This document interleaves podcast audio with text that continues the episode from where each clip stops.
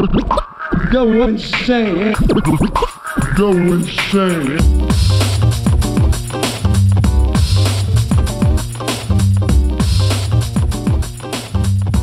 Hola a toda la familia de Arpa y Copa, ¿cómo andan por ahí?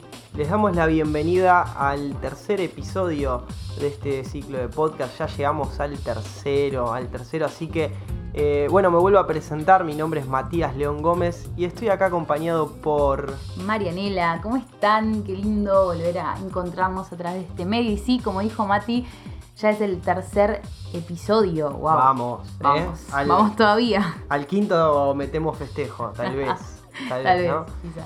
Por lo pronto acá estamos festejando con unos buenos mates. Eh, ya, ya terminamos una primer merienda, ¿no? Claro, una primer merienda. No sé si comían. eh, que fue con café y capuchino. Esta vez el mate cocido, ¿Acaso, ¿Acaso has traicionado el sindicato de los mate cocidos, me parece? Perdón, perdona. Se van a toda la gente que, que decepcioné. No, no, pero. Todos los que te acompañaron con el mate cocido siéntanse hoy traicionados porque eligió el capuchino. Bueno, hay que algunas veces cambiar, quizás. Así que. Está bien, variar, variar. Variar. Eh, también estamos acá no solo con café, capuchino o mate ahora, sino que eh, también acompañados por unas Medialunas. No vamos a decir de dónde para no hacerle publicidad, publicidad pero son las medialunas del papá de mi papá, podríamos decir, ¿no? Sería como para no Son las medialunas. Del papá de mi papá. Sí. Eh, Lo dejo a lo criterio de dejamos, lo dejamos a ver a criterio de ustedes y adivinan de, de dónde es. Eh, pero bueno, le damos las gracias también a todos ustedes por habernos acompañado los anteriores dos episodios, por todos los mensajes que nos fueron dejando, eh, también consejos y un montón de, de cosas que nos estuvieron ahí ayudando para que crezcamos a la par de, de- de los episodios, ¿no? que cada, cada nuevo capítulo que tengamos podamos hacerlo cada vez mejor. Así que gracias a todos. Se agradecen las críticas constructivas, eh, así que las, las tomamos. Las tomamos, las tomamos. Y bueno, les pasamos a contar que estamos también en redes sociales, en Instagram, eh, YouTube, Spotify, que nos pueden encontrar como Arpa y Copa, ¿sí? En, en los tres medios, digamos, Sí, recuerden, YouTube, Spotify e Instagram. e Instagram. Así que puedes seguirnos o suscribirte y compartir también. Prometemos, eh, y esto con dedos cruzados porque tampoco me quiero comprometer tanto. No, horrible eso. Volvamos, no, no, volvamos a... Bueno, lo, digo inicio, bueno. sí. Bueno, eh, hagan de cuenta que no escucharon eso. Eh, me comprometo a que vamos a prestarle más atención a las redes sociales, a darle más actividad. Eh, realmente creo que ninguno de los dos es muy, muy dado a este tema de las redes sociales. Pero, pero bueno, la realidad es que yo sí, que no es muy dado con las redes sociales, Marianela por ahí sí. Pero, pero bueno, nos estuvo dando una mano mucho Julián, eh, algunos amigos. Y nada, prometemos. Si están más activos eh, con respecto a las redes sociales. Así que escríbanos, etiquétennos y hagan todo eso que suele hacerse en las redes sociales. Re abuelo, ¿no? El- Re abuelo. re abuelo ¿Por qué le da instrucciones? O sea, saben, ya saben. Ya saben ustedes cómo se usan las redes, calculo, ¿no? Ay, Y si no, creamos un nuevo podcast de tutorial de redes sociales con Marianela. Así que así arrancamos este tercer episodio de Arpa y Copa. Esperanos un ratito que ya venimos con todo. No te vayas.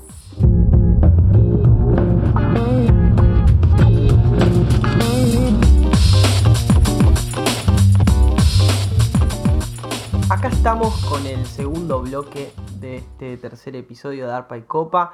Y mientras Marianela termina de sacarse un poco la media luna de la boca para, para continuar con esta parte, eh, paso a comentarte por si no escuchaste los anteriores episodios y si no, para recordar que este, esta sección tiene un propósito. No es azarosa, no está acá porque se nos ocurrió, sino que en esta segunda sección que llamamos la Galería de nuestros héroes, tenemos el fin de, de poder recordar y honrar a aquellas personas que marcaron la historia de la iglesia, del pueblo de Dios, que tuvieron una historia que vale la pena que todos sepamos eh, dentro de la iglesia, ¿no? Porque creemos que cuando honramos a aquellos logros y aquellas vidas que, que marcaron nuestra historia, lo que estamos haciendo también es eh, recibir todo lo que ellos lograron en Dios.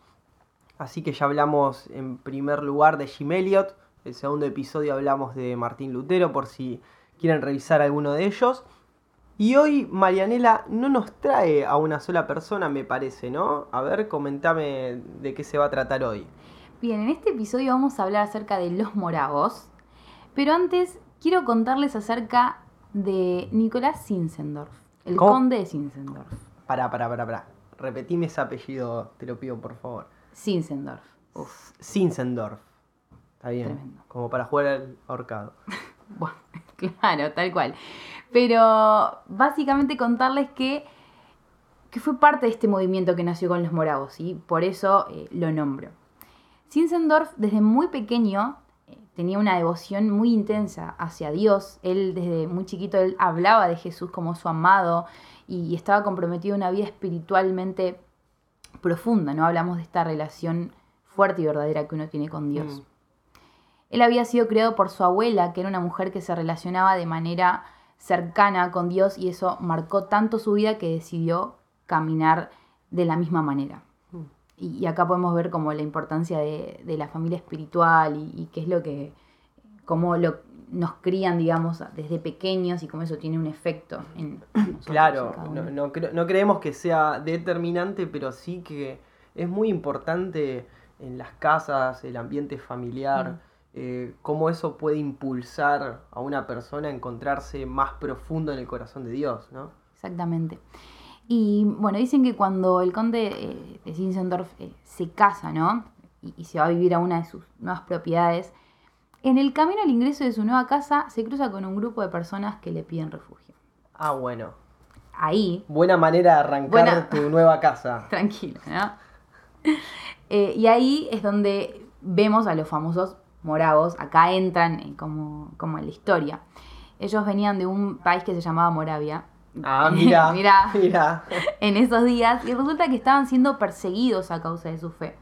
Uno de, de los líderes de este movimiento, Christian David, fue el que los llevó a las zonas donde vivía el conde para sobrevivir a la persecución por su fe.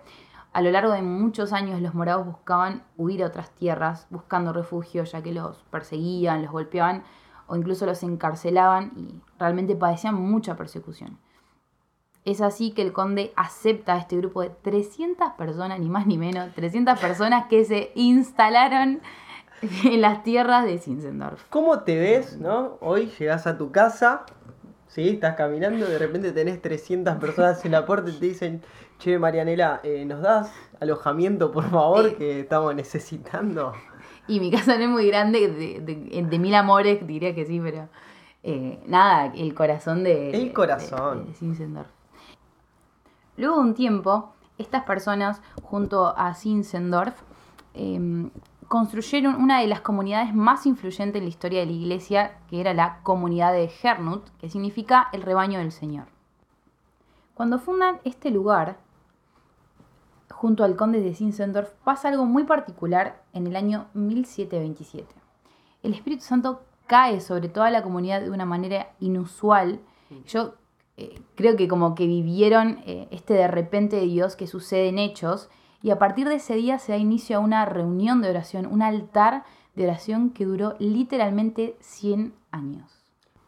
¿Cómo, ¿Cómo sería esto de un altar continuo de oración? A ver.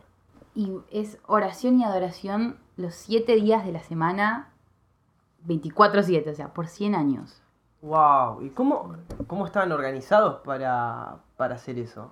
Bueno, al principio, eh, 24 hombres y 24 mujeres se comprometieron para orar una hora por día y mantener lo que ellos llamaban la vigilia del Señor, ¿no? Luego de muchas personas más se fueron añadiendo a este gran altar. Y esto que hoy conocemos como oración y adoración 24-7, ya en 1727 lo estaban implementando los moravos. Lo que se diría un- unos adelantados. Unos ¿no? precursores ahí. en su tiempo. Tremendo, por 100 años orando, intercediendo día y noche, continuamente. Eh, algo que hoy en día a la iglesia por ahí le, le cuesta todavía y Mm. sin embargo ellos en el 1700 ya habían logrado esto. Claro, cuando no, no había, no, no creo que haya, no había ministerios eh, que hagan esto, ellos fueron precursores eh, realmente de, de algo que hoy se está en nuestros tiempos, ¿cómo se podría decir?, reproduciendo y, Sí. y por un montón de, de lugares, por un montón de, de países y de naciones. Así que sí, fueron precursores. Bueno, algo que, que también me, me gustaría que leí sobre el tema de los moravos es eh, esto de que ellos no se quedaban solamente con la oración, porque ¿qué pasa? Cuando se hablan de estos temas o de estos grupos como los moravos, está siempre este argumento de bueno, pero hay que salir de las cuatro paredes de la Mm. iglesia, que hay que salir a predicar y a evangelizar, y que sí es cierto, es algo que, que hay que hacer y que es también mandato de Jesús, como también es mandato de Jesús orar, orar sin Mm. cesar. Y eh, en este caso, el de los moravos, eh, ellos arrancaron con esta reunión de oración que duró 100 años y, y muchos de sus integrantes terminaron recibiendo un llamado misionero y fueron a las naciones, eh, avivaron distintos continentes, eh, algunos incluso murieron como mártires, Mm. eh, es decir, no se quedaron solamente allí, sino que esa oración los impulsaba y los hacía ser más efectivos en las naciones. Exacto, o sea, como todo, todo acto tiene consecuencia. Y, y esto que fue la, la oración y la perseverancia, me gusta cuando dice que ellos se pusieron de acuerdo. O sea, primero fueron 24 hombres, 24 mujeres que, que dijeron como, ok, por, durante una hora, o sea, vamos a orar todos los días y cubrir turnos. Y de ahí se fueron sumando muchos más, pero primero eh, empezó con, con- corazones hambrientos eh, y que buscaban de Dios. La verdad que sí, la historia de, de los moravos a mí por lo menos eh, en manera personal me apasiona muchísimo y enciende también una- nuestra vida de oración. Su testimonio es usado por el Espíritu Santo también para avivar nuestra vida de oración. Y así como ellos, luego de una visitación del Espíritu Santo y de una llenura de Él, eh, así como dice Pablo en Romanos, que el Espíritu nos ayuda en nuestra debilidad y en nuestras oraciones, así mismo lo hizo con los moravos y así mismo lo hace hoy. Así mismo lo hace hoy con nosotros. Esperamos que la historia de este grupo de personas encienda tu vida de oración así como lo hace con nosotros. Si querés escuchar más acerca del tema de la oración, no te vayas y espéranos que ya venimos con la siguiente sección.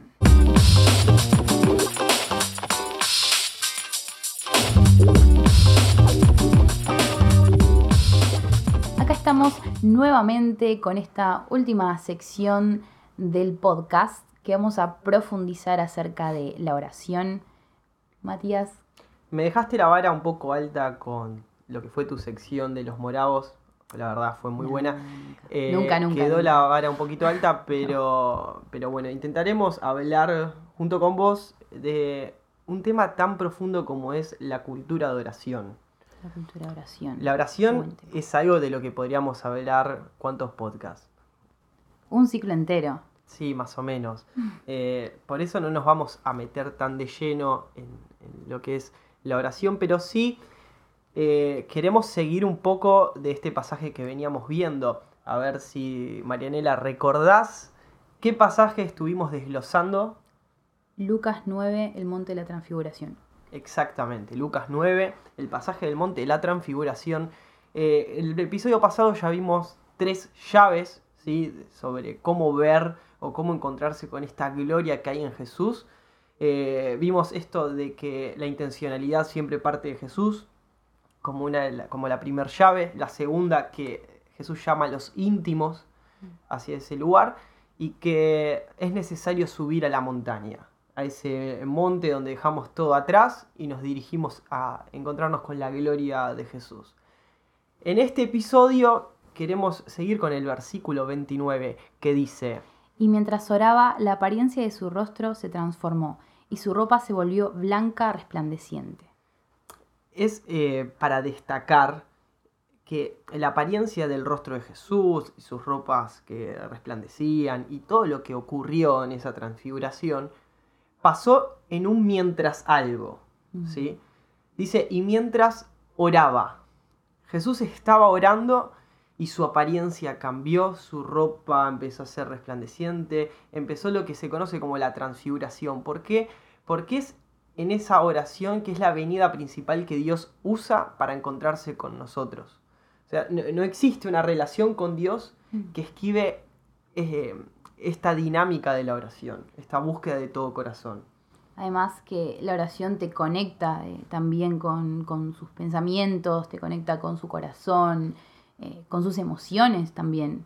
Es, es- es muy importante. O sea, sin la oración no, no podemos relacionarnos, porque Jesús todo el tiempo se apartaba para orar con el Padre, ¿no? Exacto, la, vida de Jesús eh, tenía la disciplina de la oración muy marcada.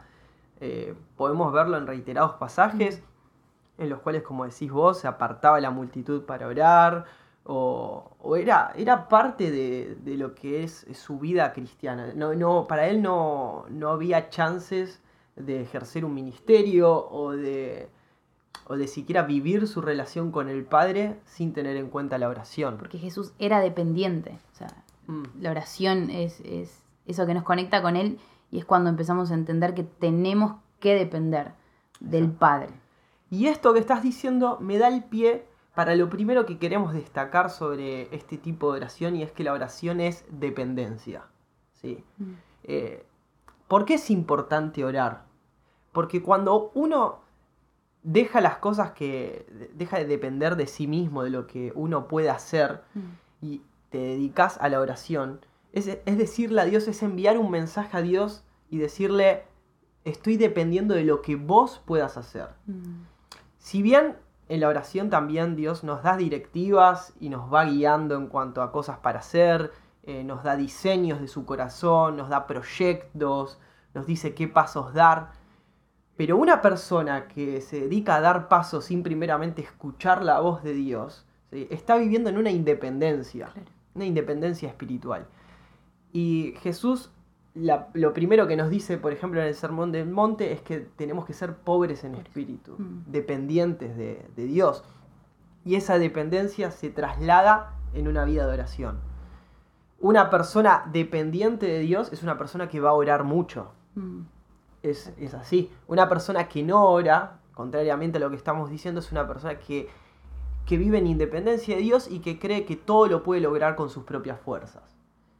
Entonces, eso es lo que nos pasa hoy en día, digamos. La, la verdad es que hoy tenemos tantas herramientas para absolutamente todo.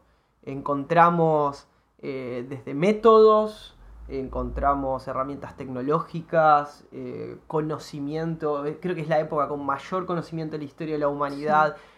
Entonces como seres humanos tenemos tantas herramientas a la mano que muchas veces nos volvemos totalmente independientes y dejamos de, de clamar en el lugar secreto a Dios como diciendo, mira Dios, gracias por todo lo que nos das, por todas las herramientas que tenemos, pero al igual que en toda la historia de la humanidad seguimos dependiendo de vos.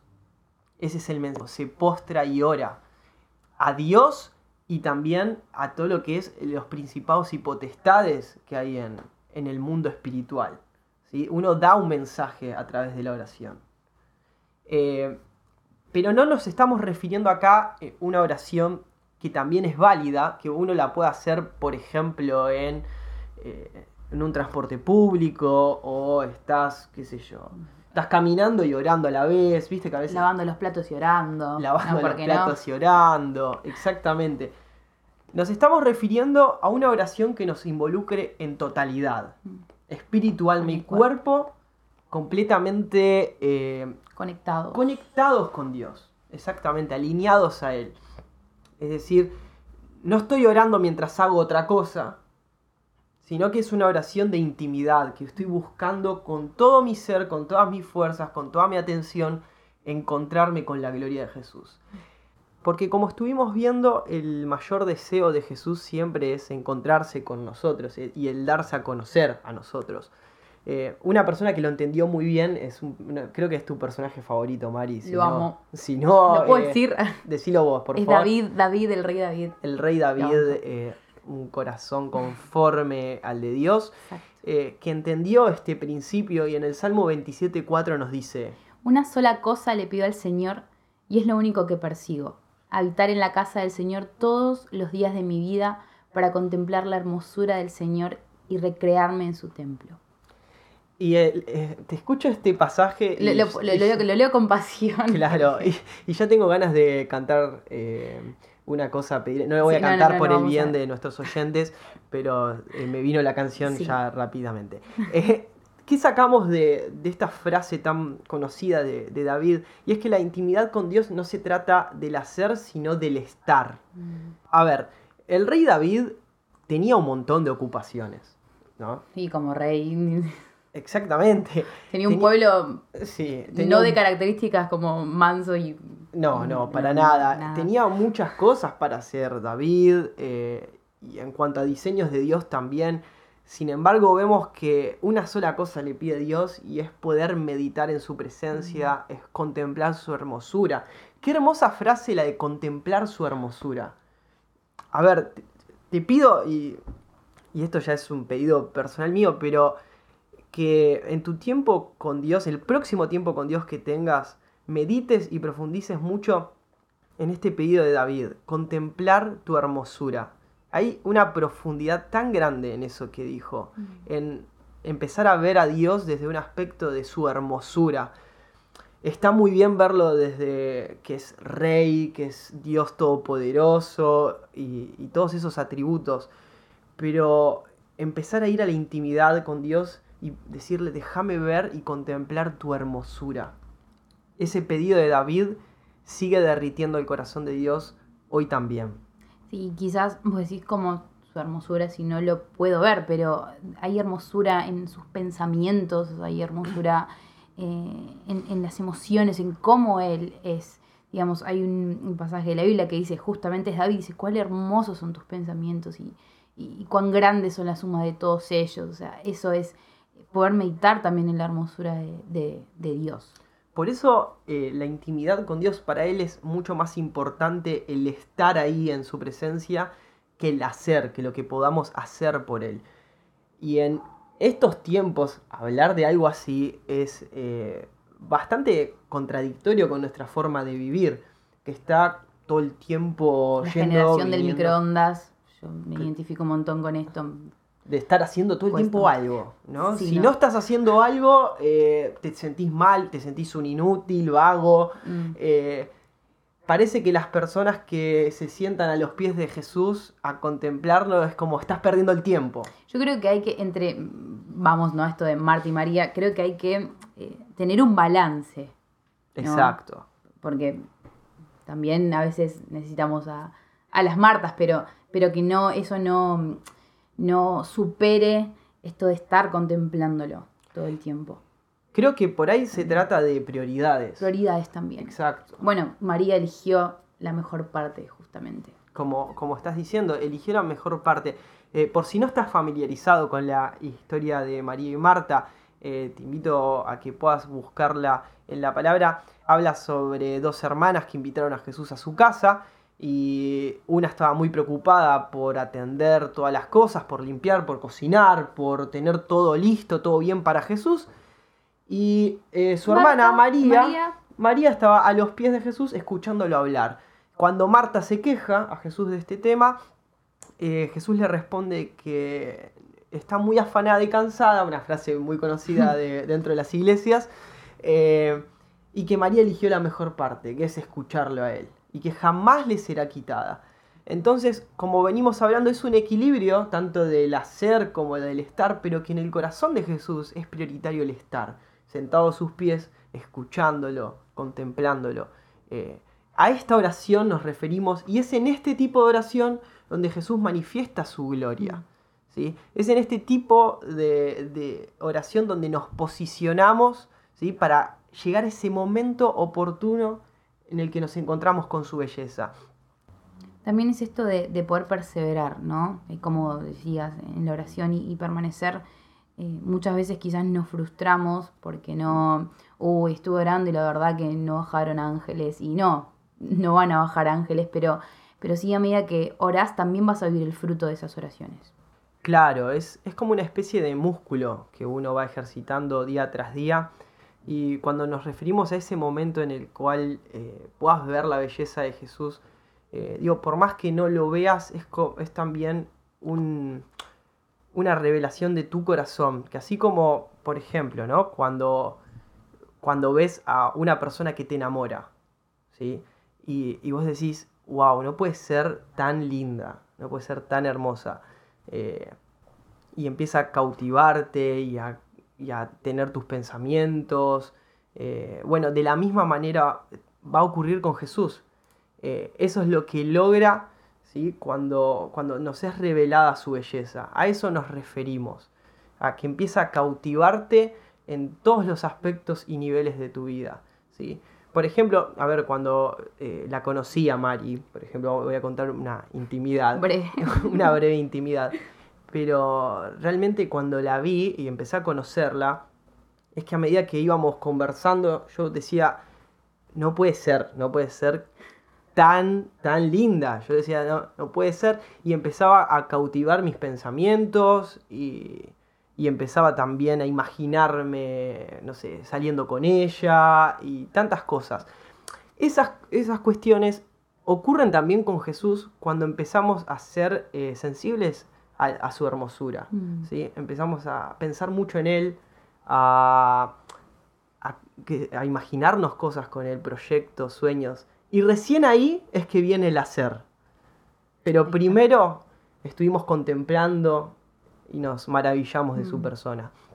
Y enfatizamos en esta cultura de, de oración porque también creemos que es una de, las claves para la iglesia de los últimos tiempos. Eh, esto de perseverar en una cultura de oración y de intimidad. En la palabra vemos que Malaquías profetiza. Sin embargo, mi nombre es honrado desde la mañana hasta la noche por gente de otras naciones. En todo el mundo ofrecen incienso dulce y ofrendas puras en honor de mi nombre, pues mi nombre es grande entre las naciones, dice el Señor de los ejércitos celestiales. El profeta en el capítulo 1, versículo 11, está mencionando esto de que en los últimos tiempos, en todas las naciones, se va a estar adorando y orando a Dios. Va a haber esta cultura de, oración mm. eh, desde que nace el sol hasta que el sol se pone, que en todos lados se va a estar rindiendo incienso, que es una figura de la, de la oración, a Dios. Y esto es tremendo porque, nos da una especie de tráiler de esta película que estamos empezando a ver en estos tiempos. Y es una iglesia que, logra posicionar la oración en el lugar prioritario que le corresponde. Eh, es una también de las exhortaciones de Pablo que, y de Jesús mismo que nos llaman a orar en todo tiempo, en toda ocasión, a que nos mantengamos alertas y, y permanezcamos en ese lugar de oración. Es decir, es, es volver a las bases. Es volver a las bases. No querer inventar algo nuevo para hacerlo con nuestras fuerzas, sino volver, a las fórmulas de Dios. Eh, así que el desafío de la iglesia en estos tiempos es a desarrollar una cultura de oración. Estoy hablando en lo personal, es decir, tu vida de intimidad con Dios, pero también el desafío es a trasladarlo a una comunidad. Mm. Por eso es cultura también, porque lo hacemos juntos.